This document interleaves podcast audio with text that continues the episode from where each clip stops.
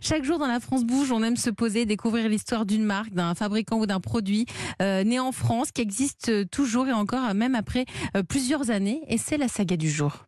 La France Bouge, la saga du jour. Ce qui fait la beauté d'un livre, ce n'est pas que le texte, c'est aussi sa couverture, sa reliure, ses dorures. C'est un savoir-faire que dans la famille Pardo, c'est une famille qui vient du Sud et qui pourtant euh, vit euh, à Strasbourg. Elle s'est installée en, Alsace depuis plusieurs générations.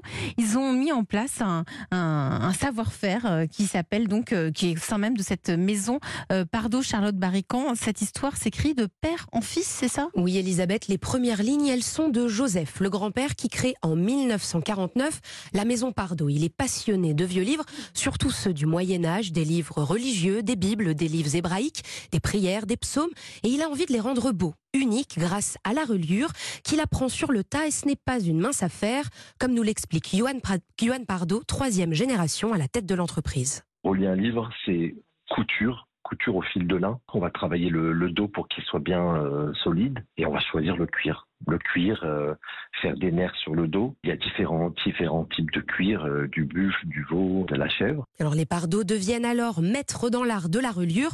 Au fil des années, la maison s'ouvre à tous les styles de livres, même neufs, sur demande de maisons d'édition ou de particuliers passionnés. Alors Joseph Pardo, lui, il veut aller plus loin, il veut faire de chaque livre une œuvre d'art à l'extérieur comme à l'intérieur du livre. Oui, notamment grâce à deux arts, l'enluminure et la miniature. Avec l'enluminure, il faut s'armer de patience. C'est l'art du très petit, réaliser les plus petits dessins, très colorés. C'est ce que l'on peut voir par exemple en haut des pages, entre les paragraphes, toujours en lien avec l'histoire racontée.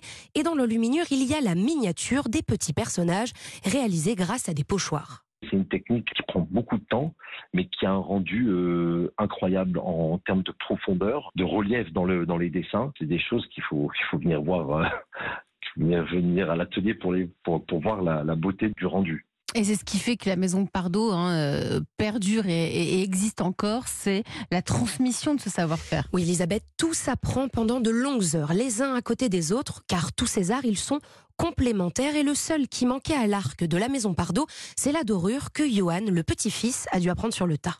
Le plus beau livre qui m'a été confié par mon père, la Bible de Lisbonne, c'est une des plus vieilles Bibles enluminées qui est maintenant euh, au musée de Londres. Et il m'a dit, voilà, moi ce que je veux maintenant, tu me fais une beauté de ce livre. J'ai bien transpiré, j'ai passé des, nuits blanches parce que, si vous voulez, la Dorus, c'est à la fin du livre, donc on a passé des heures déjà à travailler le corps d'ouvrage, à travailler la relure, le cuir, les nerfs, les cuves. Et une fois qu'on vient pour la dorure, si on se rate, il faut tout recommencer. Et les beaux livres ont la cote cette année. Les carnets de commandes de la maison Pardo sont pleins, plus 20% par rapport à Noël dernier.